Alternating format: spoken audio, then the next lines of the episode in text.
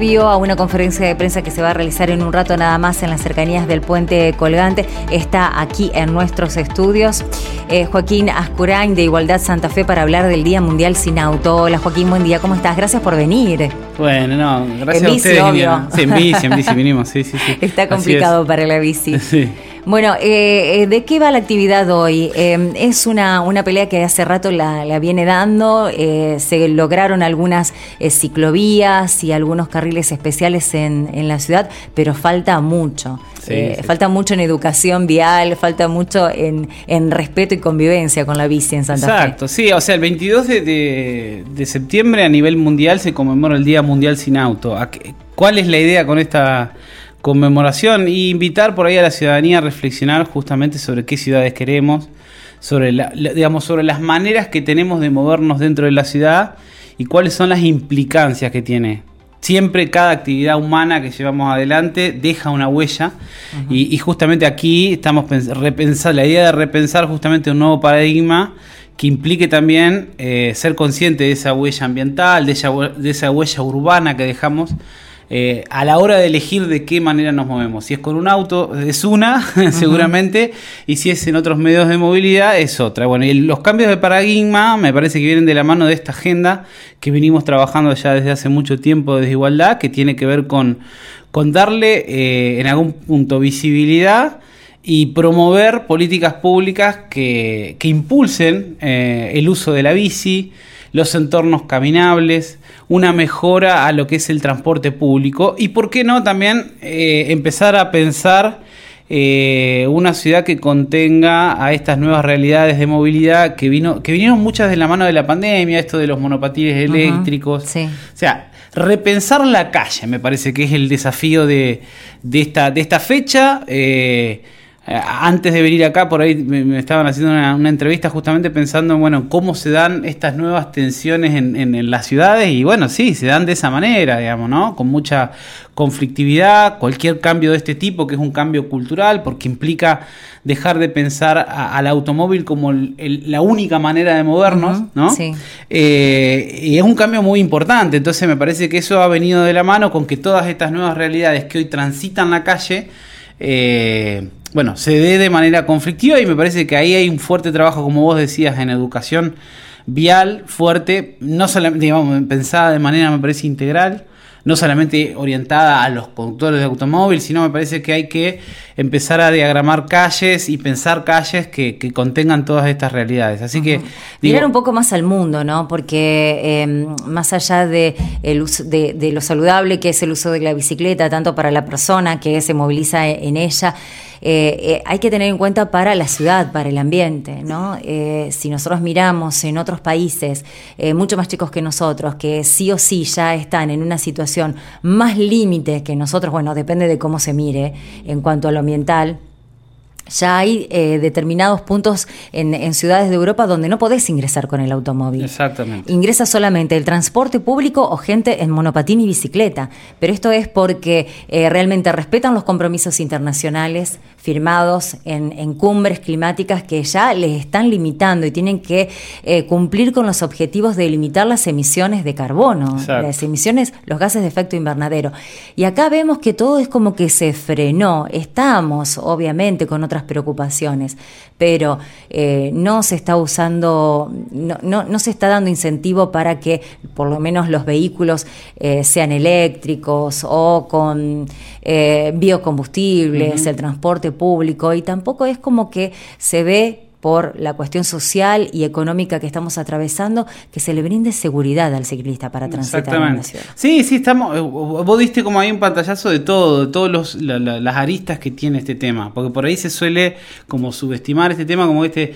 Bueno, no, la ciudad tiene otros temas importantes. Y lo real es que si hay algo que nos dejó la pandemia, es la importancia de poder movernos, digamos. O sea, la, la- la pandemia como fenómeno de movilidad. De movernos de manera segura y Exacto, saludable, porque exacto. vos fíjate que había mucha gente que elegía o compraba una bicicleta para no estar encerrada Ah, en el colectivo, en el colectivo. y contagiarse. Es que eso es lo que puso en, en evidencia la pandemia. De qué manera mucha gente se bajó del transporte público, que fue por ahí una de las consecuencias más negativas que tuvo para mí, porque digo, el transporte público, tengo mis serias dudas de que en algún punto, si se hayan cumplido los protocolos, haya sido realmente y efectivamente un lugar de contagio. El problema es las malas gestiones del transporte público que aglomeran gente. Bueno, pero eso es otro tema, digamos, que en realidad está relacionado, pero es otro tema. Y, mucha gente se, se, volcó a estos medios alternativos, como decimos, movilidad a la bici, a caminar, justamente también por la cuestión económica, también estaba de por medio.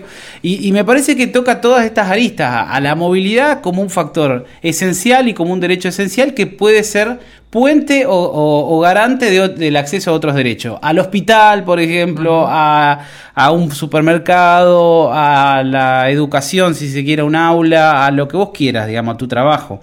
Entonces digo, garantizar eh, condiciones para que las personas puedan moverse de manera segura, ágil, eficiente, me parece que es clave y tiene que estar en la agenda de cualquier municipio. A eso también lo atraviesa lo que vos decías, la el, eje de la descarbonización que tiene que ver con, con, esto de ir hacia medios más, más saludables y, más, eh, a, digamos, amigos del ambiente.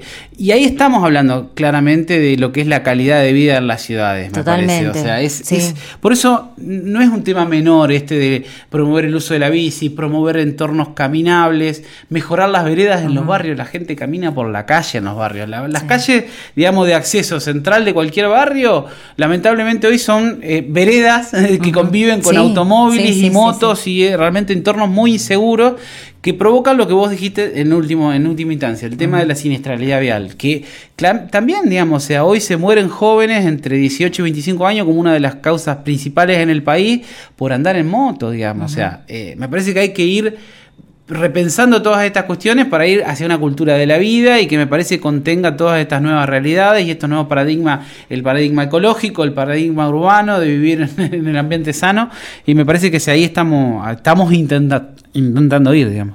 sí, ustedes van a pedir legislaciones inexistentes, porque hay muchas leyes, tenemos muchas ordenanzas, hay que hacerlas cumplir. Exacto, y una de las cosas que vamos a pedir hoy es, por ejemplo, medidas concretas para Ciudad 30, ya es ordenanza Ciudad 30, no hay, no hay mucho más que hacer, sino que el, Ejecutivo Municipal empiece a implementar medidas que, garanticen eh, la velocidad 30. Nosotros en su momento, cuando se debatió la ordenanza, dijimos, Ciudad 30 no es poner cinemómetros y carteles que digan 30. Ciudad 30 es diseñar ese entorno, que en este caso es el entorno que conlleva las calles, Suipacha, Urquiza, General López y, Rivadavia, ese, ese cuadrante, este, con diseño urbano que garantice, digamos, velocidad, o que no le permita a los automóviles desarrollar una velocidad o a los motorizados una velocidad mayor a 30. Y esto se hace con diseño, no hay otro, o sea, no hay otro secreto. Es achicando carriles, eh, ensanchando vereda, este, poniendo manda, manda peatones en todas las esquinas. O sea, me parece que hacia ahí lo que vos dijiste, y ir progresivamente hacia un esquema como el que vos dijiste. Probablemente sea el de sacar los automóviles de los cascos urbanos centrales, de los cascos históricos, como ya sucede en muchísimas ciudades del planeta. Esto era impensado hace 10 años, completamente impensado. Yo creo que se demostró mucho, eh, sí, eh, datos que seguramente vamos a conocer después de que todo se calme y que ya la cepa delta, ni la mu, ni la lambda esté dando vueltas y, y no se esté ocupando, pero de realmente cómo bajó porque era algo que observaban hasta los satélites eh, que están eh, eh, dando vueltas alrededor de, la Tierra, cómo bajó las emisiones y el daño en la capa en, la capa de ozono, ¿no? por la falta de circulación de, la gente durante la pandemia, muchos países. Durante la cuarentena dura del, principio, ¿no? De, de marzo, abril, mayo del año pasado. Me parece que ahí se vieron niveles históricos de baja de, de emisiones, producto justamente de haber puesto la máquina, la maquinaria económica, industrial a funcionar en niveles digamos, lógicos, que son los niveles que, digamos, para mantener la vida. Sin que lo resienta la economía. O Exacto. pero eh, lamentablemente eh, tiene que cambiar el paradigma de producción, el paradigma de tránsito y circulación, y eso siempre, o sea, son los países como China y como Estados Unidos los que se resisten a firmar los acuerdos climáticos porque saben que dos, tres, cuatro puntos en su economía van a perder, pero es un cambio que se que es necesario. Es que ya estamos en un punto límite. Cuando se habla de que no hay planeta B, es efectivamente así, digamos. O sea, no hay planeta B.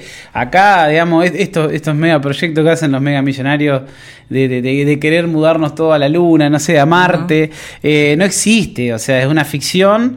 Y, digamos, es la resistencia, me parece, sí, a querer adoptar un plan de sostenibilidad eh, ambiental real, con metas cumplibles. Ya la ONU viene trazando lo de, ¿no? lo de las metas 2030, pero digamos, la medida que estas megapotencias que generan emisiones como nadie, digamos, en el mundo, no terminen de adaptarse, va a ser realmente muy, pero muy complejo. Vos fíjate al punto al que llegamos solamente hablando de bicicletas, peatones, o sea, está todo... está todo relacionado. Todo íntimamente relacionado y tiene que ver con la calidad de vida de la gente. O sea, es eso es lo que nosotros siempre decimos, no es un tema lejano, no es un tema de unos chicos que fueron a Holanda y les gustó cómo andan en bici, no, no, no, estamos hablando de calidad de vida de la ciudad, de qué ciudades queremos para de acá a 20 o 30 años.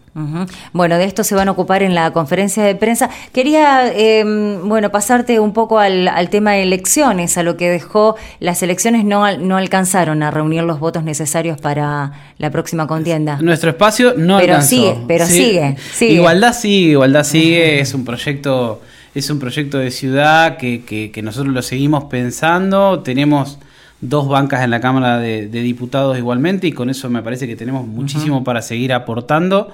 Eh, las elecciones son cada dos años, digamos, o sea, me parece que eso es así. Eh, y bueno, de nuestra parte, seguir eh, imprimiéndole agenda a la ciudad de todos estos temas que a nuestro entender vienen postergados y que me parece que por ahí ningún otro sector político los termina de tomar con la seriedad que tienen. Porque vos fijate que vos decís, los chicos de las bici, y terminaste hablando de todo, lo que tiene que ver con el entramado de movilidad de toda la ciudad, con la calidad de vida ambiental, en materia de salud, en materia de siniestralidad vial, y todos los temas están relacionados y son, me parece, centrales a la hora de pensar las políticas públicas de un municipio, porque el tema de justamente de tránsito, transporte, son temas eminentemente municipales, del municipalismo básico, como nosotros le decimos, municipalismo duro, y que me parece que en ese sentido falta por ahí tomarlo con, con mayor seriedad. Bueno, Joaquín, eh, te soltamos porque faltan 20 minutos para las 9. Tienen la conferencia de prensa en un ratito nada más eh, por el Día Mundial Sin Autos en el, eh, en el puente, en el puente colgante y no, no te va a dar los 30 kilómetros. no, necesitar más. bueno, pero elegimos el puente colgante porque justamente una de las una de las propuestas es que el puente colgante empiece a ser peatonal, de ciclista. este, me parece que digamos, aceptando por ahí nosotros decimos, no tiene que ser necesariamente permanente, se pueden ver, digamos, transiciones los fines de semana, bueno, pero, o sea, me parece que ya hoy por hoy... ¿Te que eh, en la anterior gestión se cortaba el puente durante el fin de semana? Se cortaba, se cortaba eh, los días de la calle recreativa. ese día se cortaba lo que era la costanera oeste, el puente colgante y la costanera claro.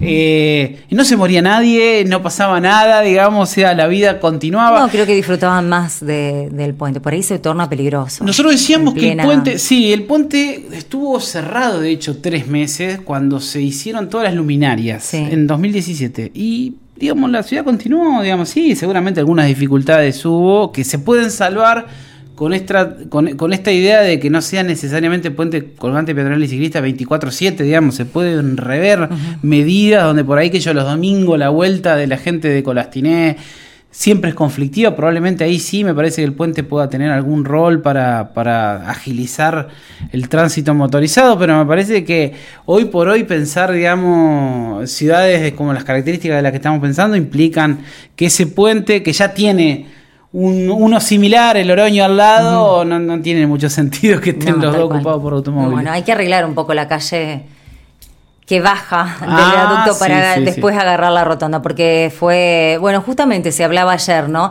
De los accidentes que provoca el combustible que se derrama de los colectivos. O sea, y mira cómo estamos, estamos hablando de la bicicleta de una ciudad eh, ideal cuando eh, el, mal estado de la calle hace que, los que el combustible de los eh, colectivos se derrame cuando agarran los pozos que están ahí y provocan accidentes a los motociclistas, a los ciclistas, a los autos que pasan por debajo del viaducto. Así que nos falta mucho. Por sí, falta, falta, falta, bueno, gracias por haberte acercado a los estudios de REC esta mañana. ¿eh? Y bueno, y seguir ahí, en la, en la pelea para una ciudad más saludable para todos.